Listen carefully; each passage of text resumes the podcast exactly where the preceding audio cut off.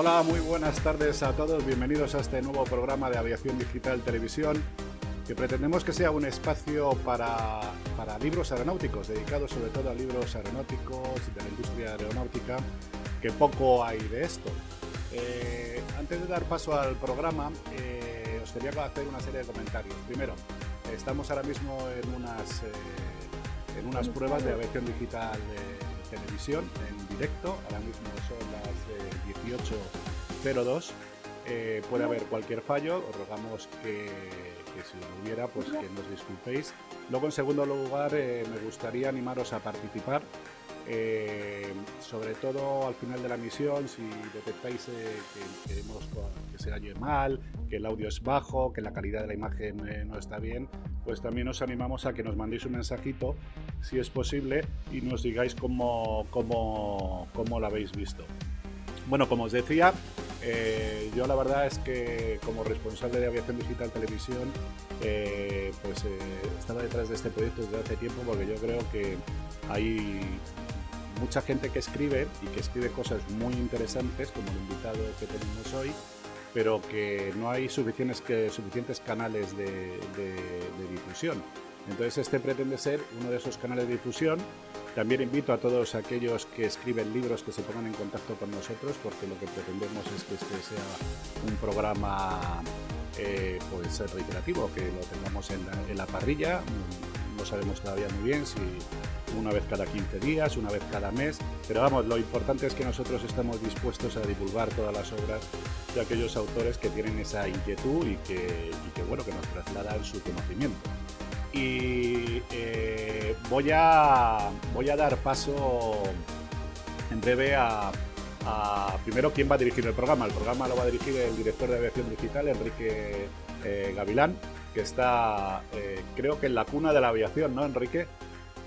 la cuna de la aeronáutica. Ah, de la aeronáutica, perdona, perdona. Siempre ya empezamos ya con los caleillos. Pero bueno, eh, entonces, eh, bueno, como os decía, Enrique va a dirigir este programa. Eh, va pues a entrevistar a Miguel Ángel Segovia y nos va a hablar de, su libro. Yo ya no intervengo más, me paso ya al otro lado. muchísimas gracias a todos. os repito, por favor, que después de la emisión, si veis algún problema o, alguna o no lo habéis visto bien o el audio se puede mejorar o cualquier cosa que consideréis oportuno, incluso cualquier sugerencia, pues todo es bienvenido. Esto es eh, para el mundo aeronáutico sería como hacer un CRM, pues es un CRM audiovisual de aviación digital y todas las ideas y todo lo que tengáis pues va a ser va a ser bienvenido. Eh, pues sin más, eh, os doy paso, Enrique, ¿vale?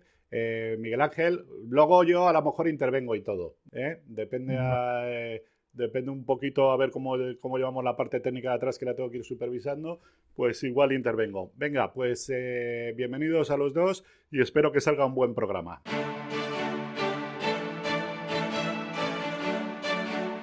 Gracias, Eduardo.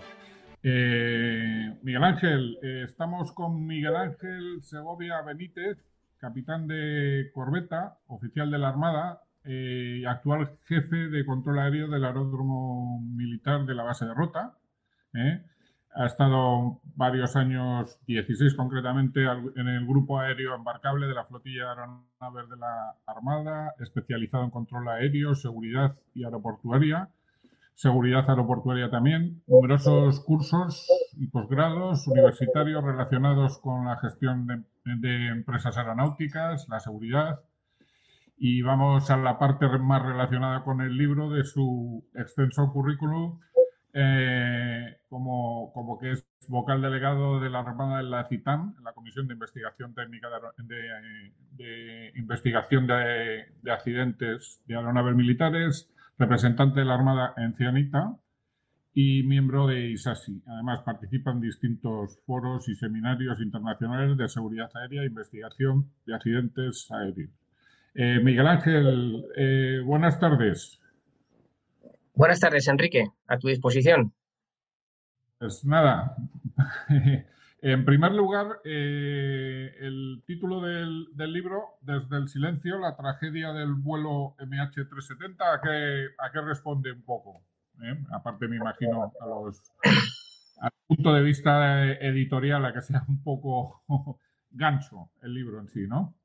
Eh, bueno, eh, evidentemente la segunda, la segunda parte, eh, lo que es en sí la tragedia del vuelo MH370, esa, esa parte es, es obvia ¿no? a, qué se refería, al, suceso en sí. Y desde el silencio es porque, como muchas de las personas que nos pueden estar viendo, sabrán que en esta tragedia era un avión Boeing de 777-200, donde iban 239 personas que eh, continúan a día de hoy desaparecidas. Entonces, ese, yo creo que eh, el, título lo que quiere remarcar desde el silencio es como una llamada de atención a, las personas que estamos aquí en este lado, en la parte de la investigación y de la seguridad aérea, como eh, diciendo no nos olvidéis, nos hacen una llamada desde donde estén, allá donde estén perdidas, como, bueno, que hagamos algo por seguir eh, pendientes de ellos y, bueno, por localizarles y, devolverlos con sus seres queridos. De acuerdo. Y nada, eh, estás eh, muy especializado en temas de investigación de accidentes. Además, como vocal de la CITAM, lógicamente habrás intervenido en la investigación de, unos cuantos y me imagino que toda esta experiencia, todo este conocimiento, ¿no? Pues es un poco lo que te ha impulsado a, bueno, a escribir este libro con, bueno, con los datos disponibles, con los datos disponibles de, un accidente aéreo que está sin resolver, ¿no? Sí, e, efectivamente. Eh, realmente eh, fueron tres los motivos los que me llevaron a, realizar e, este libro. En, primer lugar, eh, explicar un poco que existe un, grupo de personas que nos dedicamos a la seguridad aérea y a la investigación de accidentes aéreos con el propósito de hacer un sistema de aviación cada vez más seguro el segundo motivo era escribir un libro relativo al, accidente en sí del, MH370, que todo lo que he encontrado era en inglés, por supuesto, porque es en sí el, idioma de la aviación, y había alguno en francés. Y bueno, había ciertos sectores y compañeros de esos foros que mencionabas, que son de Latinoamérica, que, que querían que, hubiese alguna, algún libro referente al MH370 y a la investigación de accidentes aéreos en, español, que, que hay muy poquitos, así que ese fue el, segundo motivo. Y el tercero, bueno, básicamente es un poco lo que conllevaba el, título o lo que he explicado anteriormente, es decir, eh, hacer el libro para no olvidarnos en sí de, una tragedia y de que, bueno, que la sociedad eh, siga pendiente de, este, de este tema, ¿no? Ajá. Y el libro, bueno, fundamentalmente lo que me ha sorprendido muy gratamente ¿eh? es, que, es que es un libro que, hablando de una tragedia, y de una tragedia sin resolver, desgraciadamente a día de hoy, ¿no? Pues entra más en el campo de lo divulgativo y de lo pedagógico respecto a cómo se investiga eh, a, día de hoy un accidente aéreo, ¿no? Esa es un poquito la idea también tuya, me imagino.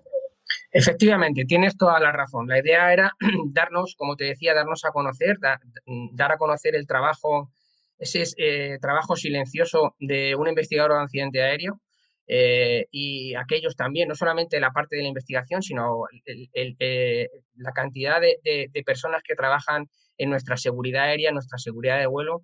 Eh, bueno, pues quería, utilizando esta tragedia como hilo conductor del libro, mm, dar un poco esa labor divulgativa que señalabas de darnos a conocer bueno, tanto a personas que estén relacionadas o vinculadas a la aviación como cualquier persona que, bueno, que tenga un mínimo de interés por, eh, culturizarse en aspectos eh, aéreos o de la aviación en general. Ajá. Y bueno, pues eh, yéndonos al el accidente, vamos, o la desaparición, tampoco se puede estrictamente confirmar el accidente, sino la desaparición del vuelo es el 14 eh, de marzo del 2014 de un Boeing 777 con 239 personas a bordo en la ruta Kuala Lumpur-Pekín, ¿no? Que de repente desaparece en los radares y aquí empieza pues el, todo, todo el, el, enigma, ¿no? Entonces hay una serie de preguntas que te haces precisamente en este capítulo y que son las primeras preguntas que me imagino que serían los investigadores también que es porque la tripulación del vuelo no había comunicado a los centros de control para notificar un problema eh, o las intenciones que tenían durante el vuelo y los cambios que se detectaron, ¿no? Los pocos cambios que se pudieron ir detectando eh, por los radares de la zona, porque se había desviado de su ruta, que le había obligado a hacerlo, ¿no? Básicamente aquí es donde empieza todo el, enigma, ¿no? De, de este vuelo. Y empiezas muy bien en este capítulo, desde mi punto de vista, eh, centrándote un poco en el anexo 13 de OACI como documento básico del investigador, ¿no? Un poco el procedimiento que siguen los investigadores a partir de que se notifica eh, esa desaparición, ¿no? O las distintas fases de la desaparición. ¿eh? quería ver un poco esos inicios, ¿qué, es todo lo que has podido ver tú ahí? Si has ido desgranando un poco en el libro de, esos primeros momentos, ¿no? En cuanto a errores, en cuanto a cosas que no se, que, donde no se actúa adecuadamente, ¿no? Según los propios procedimientos de lo que OACI establece. Eh, bien, eh, como bien señalabas, la tragedia ocurre en la madrugada del 8 de marzo de 2014, un vuelo eh, regular de Kuala Lumpur hacia, hacia Beijing, hacia Pekín, China.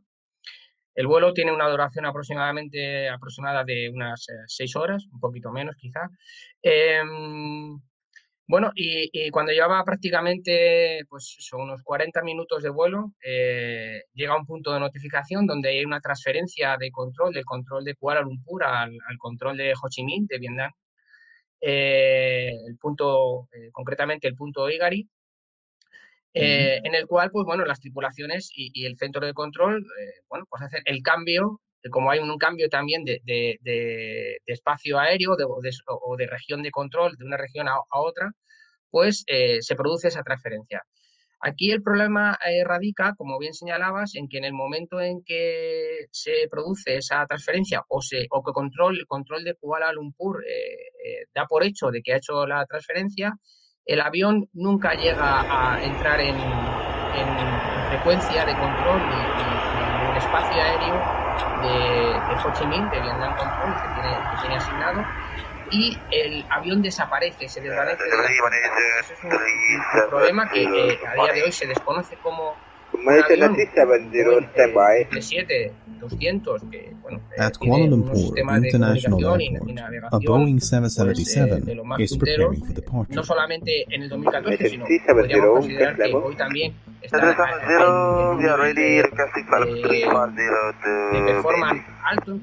Malaysian Airlines Flight 370 is a daily passenger flight between Kuala Lumpur, Malaysia. Desaparece. Se sospecha de que el avión hace eh, un viraje eh, hacia izquierdas y, hace unos ascensos y descensos y también se sospecha de que el avión eh, regresa en una, como una, en una especie de ruta paralela hacia, hacia otra vez hacia Kuala Lumpur, hacia, hacia Malasia. Luego el avión entra en el, hacia el estrecho de Malaca, viraría hacia la derecha, hacia, hacia el norte, y nuevamente, eh, ya sí definitivamente, eh, parece ser que desaparece incluso de los controles, de los, de los radares de control militar y eh, ya sí se desvanece por siempre. Me refiero en cuanto a señal radar. Luego ya andaremos, andaremos en, en, los siguientes contactos que hubo. Entonces, a raíz de lo que señalabas, aquí hay dos vertientes. Por un lado, eh, la vigilancia del espacio aéreo no solamente depende del, control civil, sino del control militar y ahí, pues bueno, yo eh, he hecho un poco en falta y lo señalo también en mi libro, eh, esa coordinación entre las dependencias de control civiles y, coordinación militar cuando un vuelo ha, desaparecido o no se tiene, bueno, o que no se tiene constancia de que esté siguiendo la ruta que debería llevar. Y por otro lado, ya más enfocado a la investigación, eh, el, en anexo 13 de la OACI eh, es el, libro básico de la investigación de accidentes aéreos y es, eh, es el que nos rige a todos, a todos los investigadores, independientemente del país y si somos, bueno, pues representantes del fabricante o representantes del operador o realmente somos los que llevamos el peso de la investigación porque el siniestro ha ocurrido, en nuestro país. Es el, es, es el podríamos decir, es la, la guía que nos une a todos. Aquí el problema que ha habido es que parece ser que al principio, eh, como había tanto misterio, pues que, bueno, eh, tanto Malasia como, como China, pues bueno, eh, fueron un poco lentos a la hora de, establecer los procedimientos correctos que figuran en el anexo tercero. No obstante, se llevaron a cabo. Se llevaron a cabo y, eso está así plasmado. Se llevaron, pero se llevaron a cabo con un poco de retraso, ¿no? Efectivamente, con un, un, poco de retraso, sí, y un poco de, bueno, de oscurantismo, sin ser muy claros eh, qué, es lo, qué es lo que estaba pasando. También yo creo que porque ellos desconocían todo, desconocían, simplemente se centraron e, en la búsqueda inicial por la ruta y luego se dieron cuenta de que finalmente el avión no había seguido su ruta. Ajá. Vale, y a partir de, y a partir de ahí, ¿no? de las distintas fases de, de, alerta ¿eh? y, tal, que describes perfectamente en, en, en, el libro, a partir de esas fases se pone en marcha el SAR, ¿no? El, el, rescate propiamente, propiamente dicho, ¿no? Eh, eso sí funcionó correctamente una vez puesto en marcha, ¿no? Dentro de la amplitud, me imagino, del área que tenían que cubrirse y de, o, tampoco estaba claro eh, quién tenía la responsabilidad SAR en, los primeros momentos. Eh, ¿Eso cómo lo, cómo lo has podido ver a través de la, que han manejado? Bueno, la, respuesta SAR eh, fue iniciada por, por, por, Kuala Lumpur, por el Centro de Rescate de Kuala Lumpur, y el problema que se encontraron, o sea, sí le corresponde a, Kuala Lumpur hacer el, al SAR de Kuala Lumpur, al RCC de Kuala Lumpur, hacer el rescate porque el avión nunca, se sospecha que nunca, o se sospechaba en, ese, en, ese, en esos primeros instantes que nunca había abandonado el espacio aéreo de soberanía de, Malasia y de, y de control de Kuala Lumpur. El problema es que eh, eh, tardaron más de, cinco horas en percatarse eh, que el avión realmente estaba desaparecido y tardaron una hora más en que se activara la alerta y los protocolos Eso, esas demoras ocasionan de que, bueno, de que cuando se llegue a, la, escena o se llegue al crash site, pues las probabilidades de encontrarte supervivientes sean mínimas. Pero es que luego además aquí ahondamos en otro problema. Se activa el SAR y uno de los de los requisitos que cuando activas un, evento SAR es decirle la zona donde hay que ir, el sitio donde se cree que está la aeronave. El problema es que aquí no se tenía ni idea dónde, dónde estaba la aeronave. Entonces, se inicia un despliegue SAR de, en expansión, eh, inicialmente en la, en, la, en la, ruta y luego, como comentaba antes, a raíz de unas, unos ecos eh, eh, em, que bueno, no están todavía correlacionados. Se cree que puede ser que el, avión haya retornado a Malasia y se haya ido al estrecho de Malaca, al mar de Andamán, pues también se inicia una, acción SAR en, esos primeros días en, esa zona. Entonces, al final, tenemos dos acciones SAR eh, que divide los medios, divide los esfuerzos, porque realmente no, tenía, no tenían ni idea de dónde estaba el avión y, encima llevaban mucho retraso. Ajá. Y luego, además, eso es lo que eh, lo que comentabas que hasta siete anillos, ¿no? Se fueron, se fue ampliando la zona de búsqueda hasta siete anillos, llegando, vamos, no a las proximidades, pero ya eh, aproximándose bastante a la, a la, costa de Australia, ¿no? Incluso, ¿no? Con lo cual el área, el área de búsqueda es eh, vastísima, ¿no? Sí, bien, ahí lo que ocurre es que, eh, evidentemente, en las primeras 24 o 48 horas eh, no se encuentran restos de la aeronave eh, en las áreas que se sospechaba donde podía estar la aeronave, en su ruta, o bueno, si realmente esos ecos eh, erráticos que había detectado los radares militares sí correspondían al MH370, pues podía estar en el estrecho, como decía, de, Malaca, Mar Aldaman.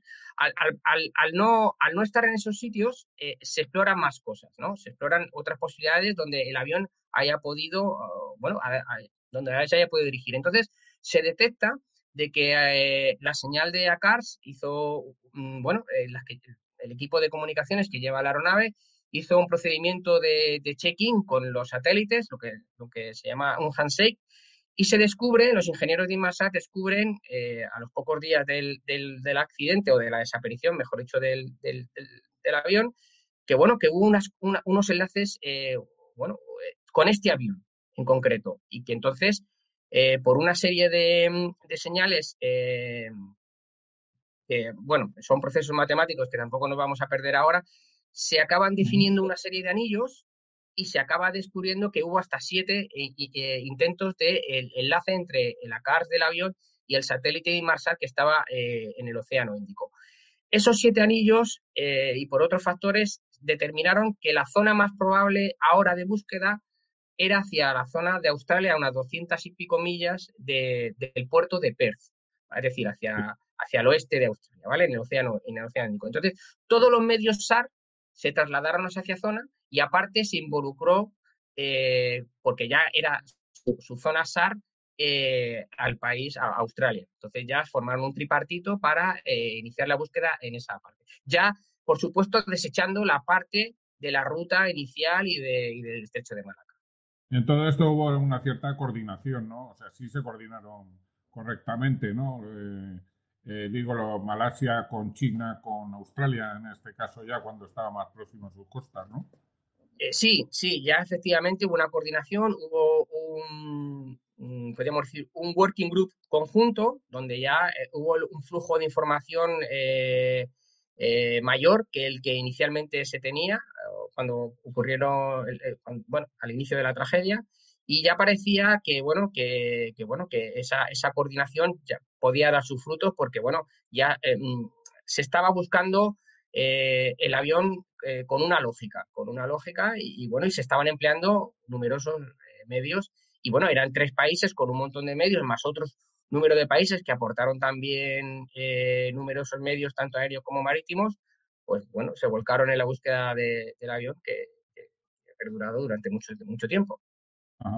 Bueno, y entonces en, esta zona estuvieron buscando, ¿hasta cuándo han estado buscando restos en, la zona? Por, bueno, pues al, principio me imagino por vía aérea, con barcos y con, y con distintos medios subacuáticos también, ¿no? Sí, eh, hubo dos tipos, o podemos definir dos tipos de búsqueda. Una superficial, porque como todos sabemos, eh, normalmente si un avión cae al mar, pues eh, aparte de sus restos pueden incluso quedar manchas de combustible o de aceite que nos pueden orientar, luego viendo las corrientes y viendo los efectos del mar y del viento, dónde ha podido ser el, punto de impacto. Y luego, por supuesto, también eh, como los aviones llevan eh, las cajas negras, eh, que como saben llevan unos dispositivos sonoros que incluso funcionan también debajo del agua. Entonces se inició una búsqueda submarina ya con equipos especializados con, con robots, podríamos decir, o, bueno, que, lo que intentan es captar esas señales también con, con sonares de apertura lateral, apertura sintética, eh, y, bueno, eh, básicamente... ¿Y hasta, cuándo, ¿Y hasta cuándo se ha estado realmente buscando en el terreno?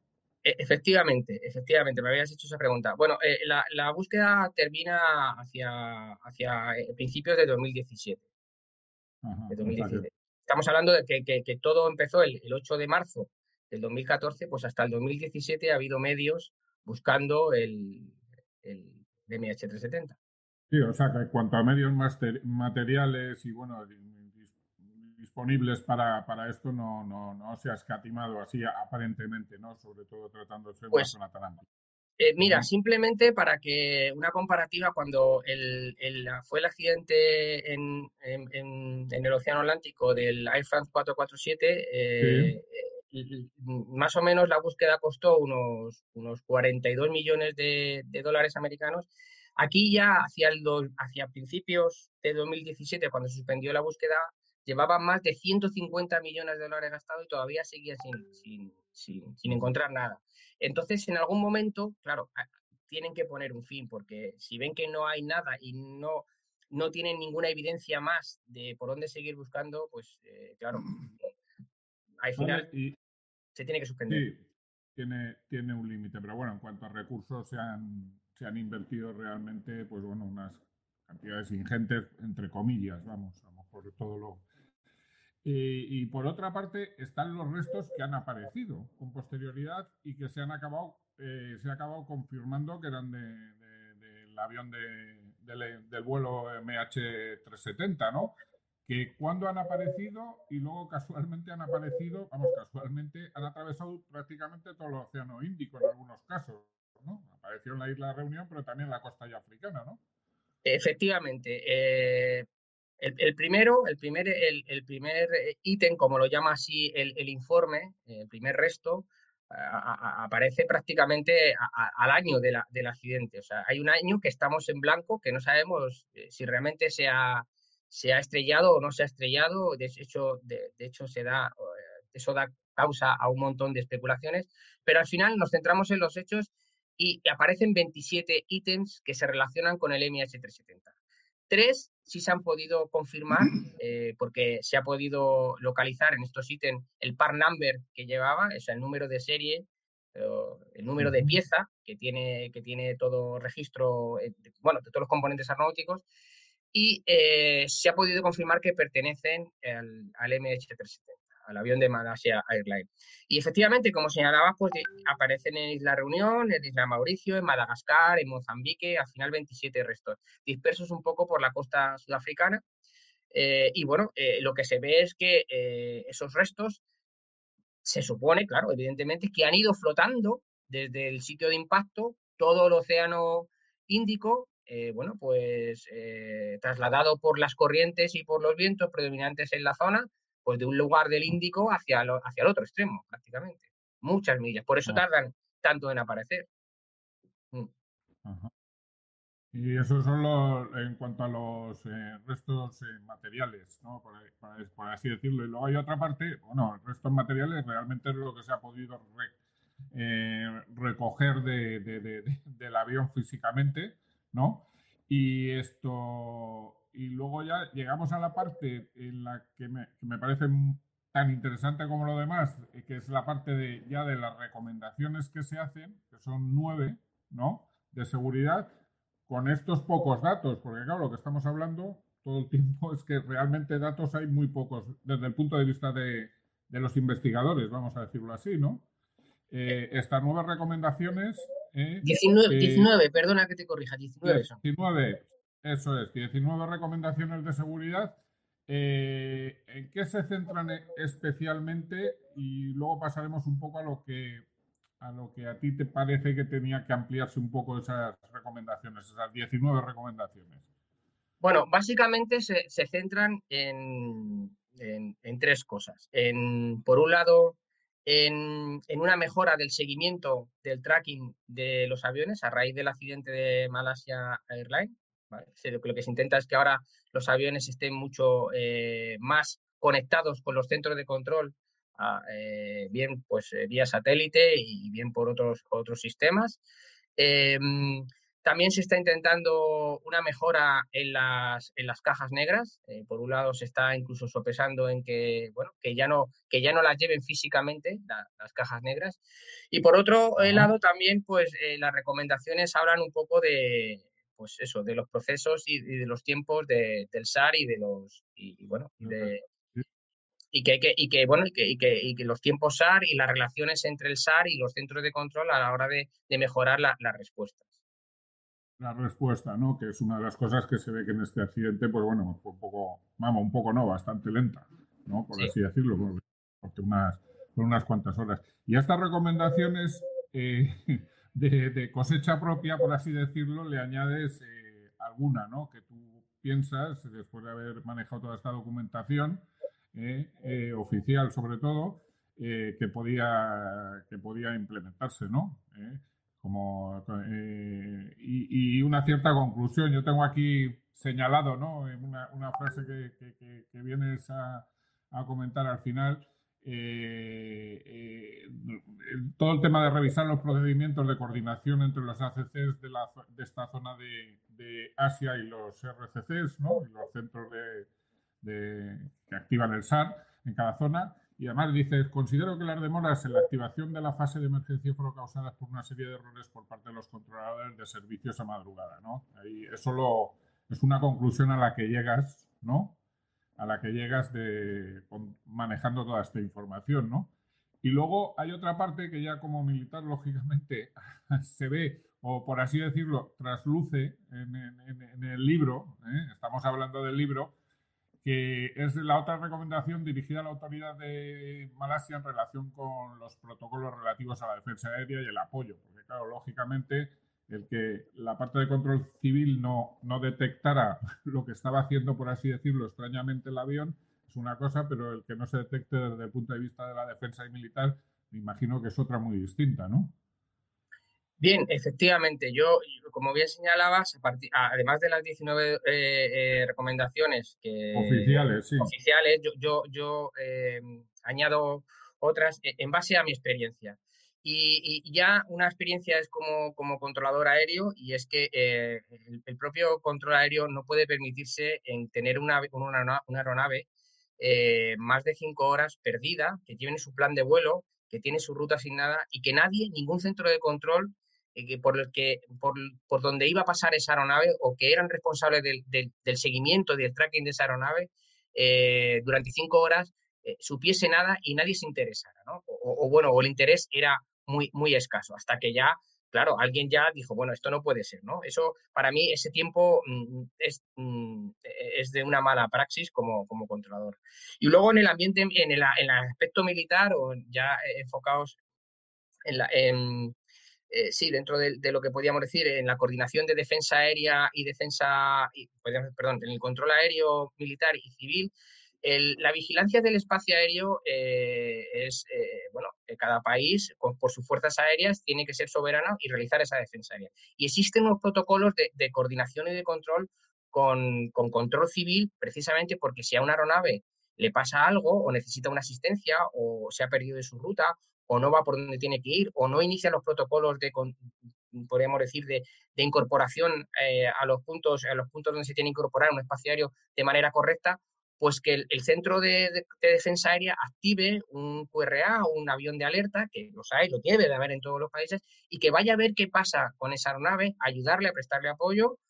Y, bien, eh, eh, bueno, pues eso es parte de, todo el control y la vigilancia del espacio aéreo. Yo creo que, ahí falló eh, también esa esa parte. No solamente la parte del control aéreo civil en el seguimiento del tracking, que lo dejaron durante mucho tiempo y no quisieron saber, yo no sé por qué, del vuelo de MH370, quizá porque, bueno, a esas horas de la madrugada estamos todos un poco dormidos, quizá. Eh, y luego la otra parte es la falta de coordinación eh, con el, seguimiento, la, la, coordinación entre el control civil y militar y la falta de vigilancia del espacio aéreo militar. Es decir, si el espacio, si, si, si el control de defensa aérea detecta una traza, como parece ser que detectó, que no está correlacionada con un plan de vuelo, un eco que viene y que va, que no sabe, eso hay que investigarlo, eso no se puede dejar así. Entonces yo creo que también ahí, eh, bueno, pues hicieron un mal trabajo y, bueno, como profesional de, de, de, esa, de esa parte de la aeronáutica, de esa parte del control, pues bueno, eh, considero que, lo hicieron, que lo hicieron mal, que, bueno, que tienen que poner medidas, porque eso no es, no, no, no, se ejerce una vigilancia del espacio aéreo de, esa manera. Y bueno, ahí hubo protocolos y, bueno, hubo gente que falló, claro que sí. Y luego pues hay una especie de, bueno, unas reflexiones, vamos a decirlo así, más que conclusiones y tal, que, que, vas haciendo hacia el final de, hacia el final del libro eh, aparte de esta del, sistema de defensa aérea de, Malasia que falló. Eh, pero bueno, en cuanto a que el informe oficial dice, se desprende que alguien fue apagando progresivamente, bueno, los sistemas del propio avión, desapareció de las pantallas del control aérea porque su equipo ADSB, su transponder y el sistema ACARS fueron apagados intencionadamente justo cuando el avión pasaba por, por Igari, ¿no? que es el punto el punto clave. ¿eh? Y me ha llamado la atención que al final, ya casi de, todo eh, del libro, llegas a una conclusión eh, sobre las medidas que OACI y la comunidad aeronáutica han establecido en aras de evitar una tragedia similar. Dices que son fácilmente vulnerables y la intencionalidad de la, de la tripulación es la de estrellar una aeronave, ¿no? Que nos hemos encontrado otros casos, incluso, pues eso, como el desgraciado de German Wings también, ¿eh? en fin, esas barreras que es muy difícil de, son muy difíciles de, implementar, ¿eh? sobre todo cuando luego te metes en el, último, en el último momento del libro, ya en la parte jurídica, sobre un poco las atribuciones de, los comandantes y la automatización, esa lucha, ¿no? Esa lucha que está habiendo en la aviación entre la automatización de los sistemas quizás para intentar hacerlos más seguros, pero por otra parte, pues bueno, desligándolos totalmente de la mano y de la responsabilidad del hombre que pilota esas aeronaves, ¿no? Coméntame un poco qué te parece. Efectivamente. esto que es bastante, bastante amplio. No, no, no, no hay problema. Mira, em, partimos de que en el informe, eh, hablo de documentación oficial, otra, podemos debatir miles de teorías y yo ahí ya en el terreno de la especulación no me gusta entrar.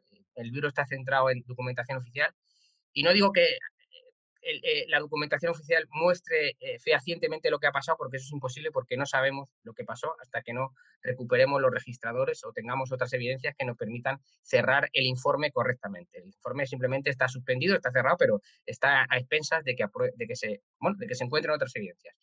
El informe se cierra o, bueno, se, suspende eh, dejando entrever de que parece ser que la tripulación o alguien de la tripulación o alguien con conocimientos de vuelo manipuló intencionadamente eh, los sistemas de comunicaciones y que no hubo un blackout, es decir, no hubo una pérdida de conexión total, sino que paulatinamente fueron, fueron, se fueron desconectando.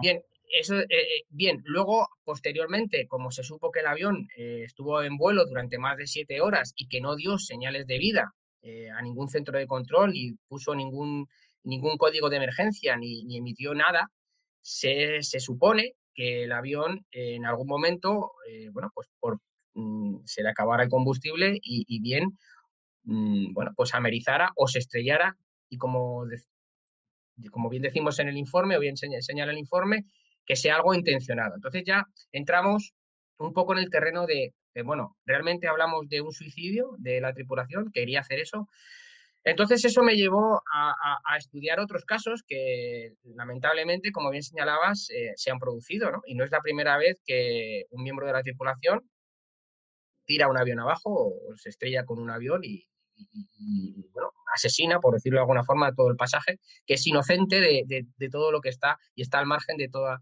la circunstancia que está pasando en, la cabina, eh, al avión no le pasa nada, sino simplemente es que el piloto decide, decide suicidarse. Si ese es el caso del Malaysia Airlines o no, bueno, está por ver, pero la, información oficial señala eso. ¿Qué ocurre aquí? Eh, bien, eh, que cuando entramos a, tratar este, este, este problema, eh, bueno, pues entra también a jugar el tema de los factores psicológicos y los médicos aeronáuticos tienen que estar muy pendientes del estado mental de, las tripulaciones y, de, todo el personal en sí aeronáutico. Y eso es un, yo creo que es un pilar fundamental, el, hacer un seguimiento correcto y el, bueno, el, establecer unos protocolos que realmente funcionen cuando evaluamos psicológicamente al personal aeronáutico. Bien, y ya en la, en la, última parte que señalabas, es decir, eh, si yo lo que intento que evitar, eh, porque está el, el, acto, eh, el acto en sí de, bueno, de cometer un, un evento intencionado, y el error humano. Eh, hay, que, hay, que, hay que distinguir ahí ¿no? un, aspecto u otro. Cuando hablamos de error humano e intentamos automatizar las cabinas de vuelo, tenemos que tener también mucho, mucho cuidado, porque se nos ha dado el ejemplo, y recientemente, a raíz, todos lo sabemos, de los dos accidentes de los, de, los Boeing de, de, la clase 8 MAX, ¿vale?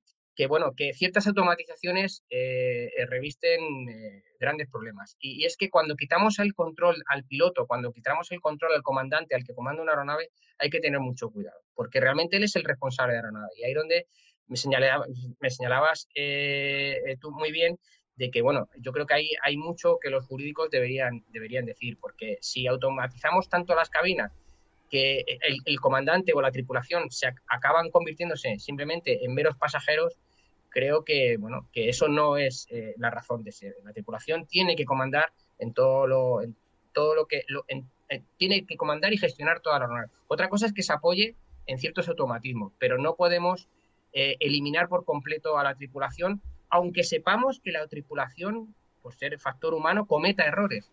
el tema es eh, en, concretar esos errores y en corregirlos y en que esos errores sean mínimos, pero no en quitarles toda eh, su soberanía o su poder de, pilotar y de comandar una aeronave. Oye, perdonar que, intervenga. Eh, muy interesante lo que estás diciendo, Miguel Ángel, sobre todo de la parte del, factor psicológico, etcétera, etcétera. Pero me hago varias preguntas, yo personalmente. Una, ¿cómo no se puede encontrar un avión en el siglo XXI después de un año? Esa es la primera pregunta eh, que me hago. Dos, aunque el informe pues habla del factor psicológico, que yo creo que es una tendencia a nivel mundial, eh, cuando no se sabe lo que pasa, incluso cuando se sabe, echar la responsabilidad a la tripulación. Porque como bien decías al principio, eh, la investigación de accidentes se basa en hechos. Y que sepamos, nadie aquí ha demostrado absolutamente nada. Y yo creo que lo realmente preocupante y preocupante para la sociedad es que en el siglo XXI un avión puede desaparecer. Yo creo que esta es la, parte más importante y yo creo que es la parte que, que la gente está buscando respuesta también a, nivel, a nivel profesional. O sea, ¿cómo puede desaparecer con los equipos, con el ADS, con, todo, que estamos supervisados? Ya no tiene nada que ver de, desaparecer un avión. Porque ya puestos a especular, podemos especular, que es otra de las teorías, ¿no? Que simplemente que, que, que, ha sido derribado, más que otra cosa. Eh, sí, esto al hilo, perdona Miguel, eso al hilo también un poco de los eh, de los ejercicios que se encontraron en los simuladores del, comandante, ¿no? En su domicilio, de la ruta de Malaca eh, y todo esto, ¿no? Eh, bueno, sí, sí, si nos centramos en la teoría del suicidio, eso, eso, está respaldado, contestándote a ti, Enrique, porque también la policía encontró en el simulador de vuelo del, comandante de la aeronave eh, bueno, en su simulador, pues una serie de vuelos eh, en el que se despegaba de Kuala Lumpur y finalizaba por, eh, bueno, finalizaba en áreas del, del, Océano Índico cerca de Australia. Eso también les dio, realmente cuando desplazaron, como comentaba, como comentaba al principio, desplazaron todos los, los equipos SAR hacia Australia, el primer sitio donde buscaron era en aquellos puntos donde había finalizado eh, la ruta simulada que tenía el comandante de vuelo, eh, el comandante del avión, de la aeronave, en, su casa. Pero tampoco se encontró, se encontró nada. Date cuenta que, bueno, el Océano Índico es un océano también, el fondo irregular, eh, ¿vale? Y entonces también es muy difícil encontrar un objeto y tampoco sabemos el estado en que quedaron las cajas negras, si llegaron a transmitir o no. Es, es complejo.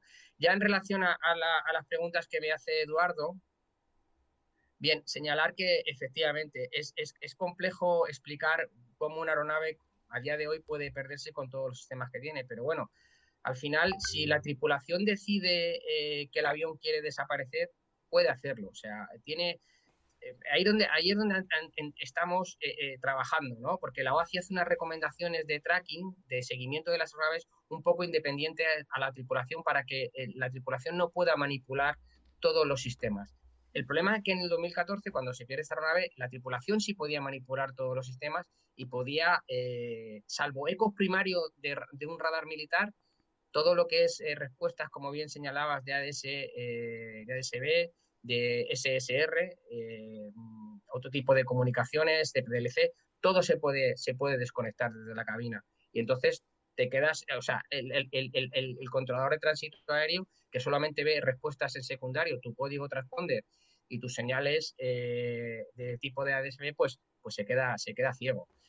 Eh, bueno, eh, hay que ver eso. de hecho, lo, lo, que se está trabajando es que haya sistemas de comunicaciones que no sean manipulables por la tripulación, sino que simplemente cuando ya se despega, el avión queda activo, los aviónicos eh, abajo en tierra antes de despegar te lo han conectado y hasta que no vuelvas a tomar, pues no, en teoría no se debe desconectar.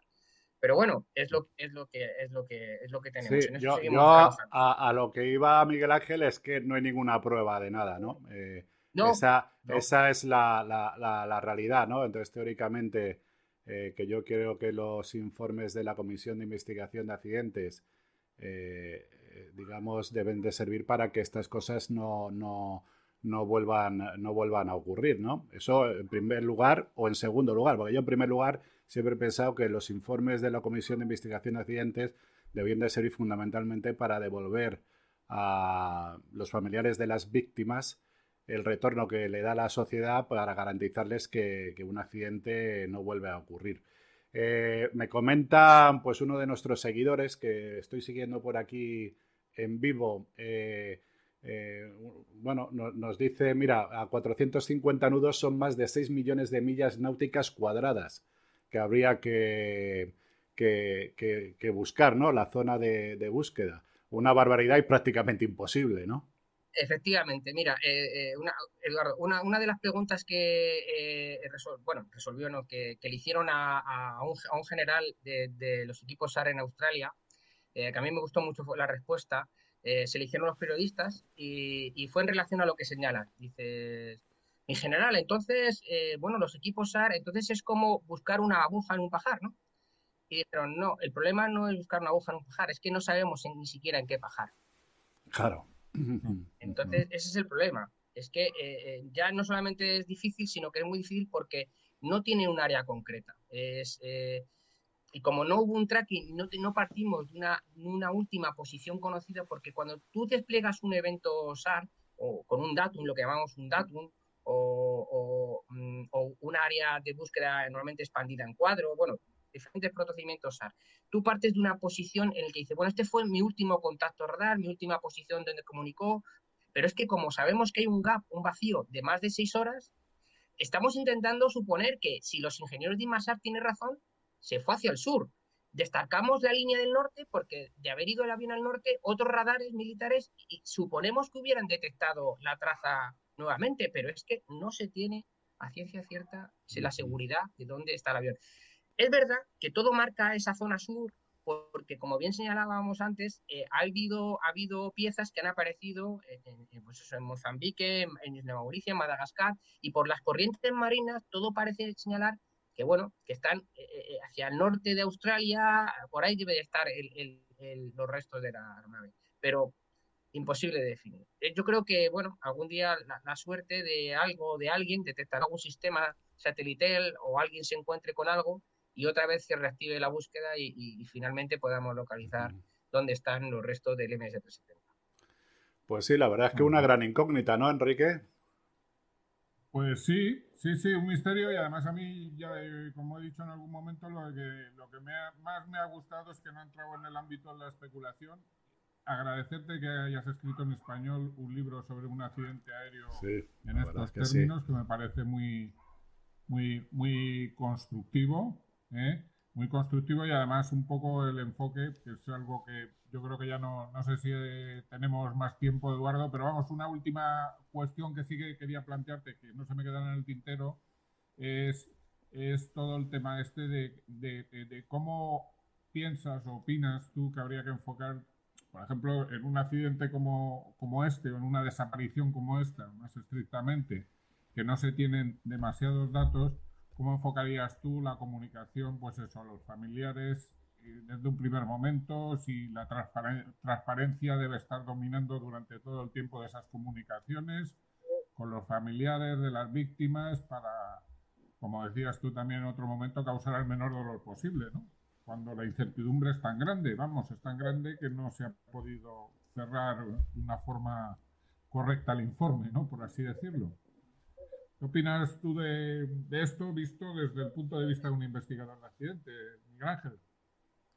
Mira, Enrique, eh, yo creo que eh, aquellos que hemos vivido la tragedia eh, de la pérdida de compañeros o de, familiares en un accidente aéreo, lo que esperamos, aparte de como señalaba Eduardo, es que el informe nos refleje las causas y, emita unas recomendaciones que, eviten otros accidentes eh, esperamos que en los primeros momentos eh, las personas que nos atiendan, incluso la gente que está llevando la investigación, eh, sea sensible con, con, las personas que han sufrido la pérdida de sus seres queridos o en una tragedia aérea. Entonces, lo que hay que limitarse es a decirles la verdad, la verdad que se tenga, pero la verdad. Si solo se disponen de tres datos, pues que sean esos tres datos.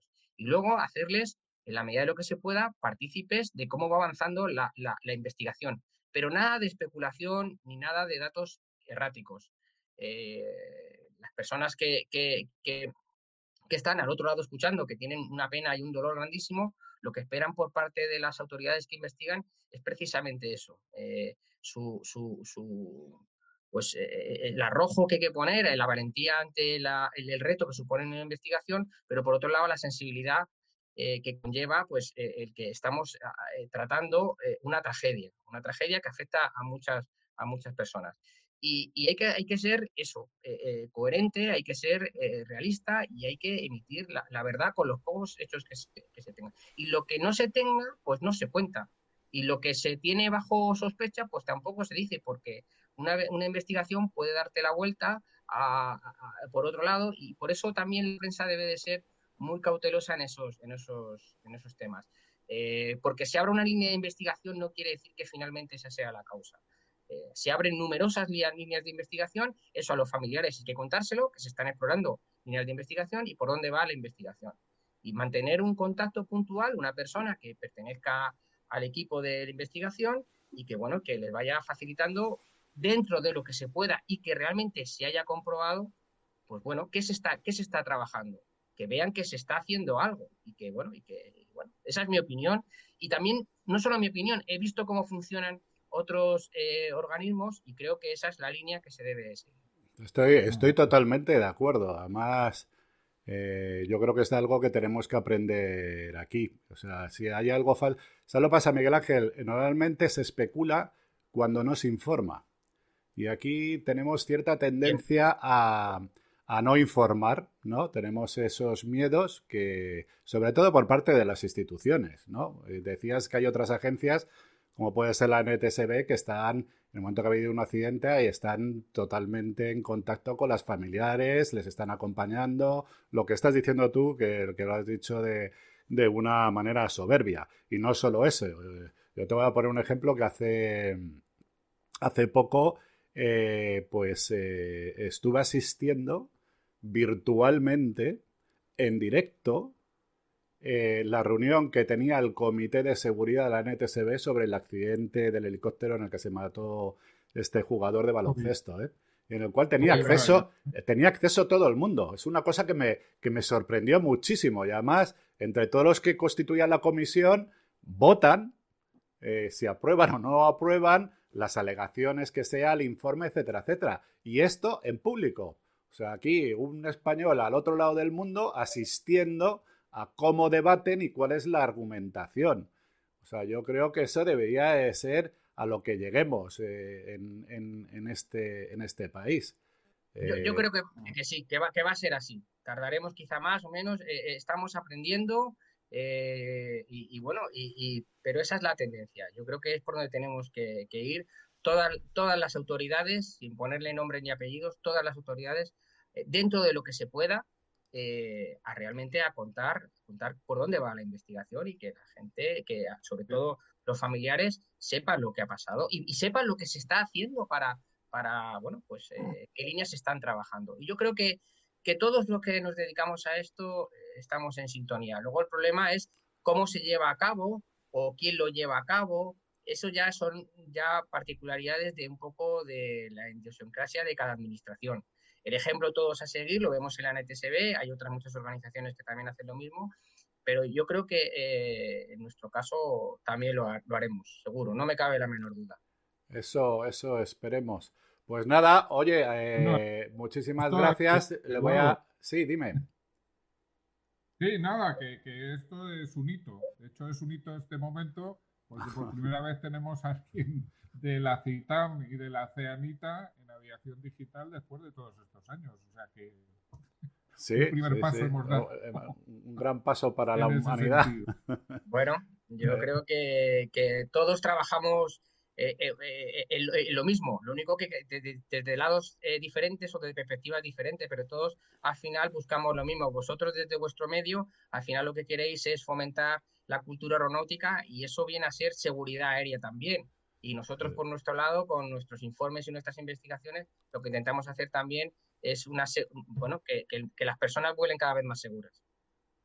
Bueno, pues nada, eh, Enrique, si quieres decir algo más, eh, ya vamos cerrando pues el programa. Agradecerle, agradecerle a Miguel Ángel haber estado con nosotros, haber escrito este libro tan aséptico eh, y tan, tan pedagógico sobre el tema que abordas y nada, agradecerle haber estado aquí con nosotros en Aviación Digital y esperando que hayas estado muy a gusto.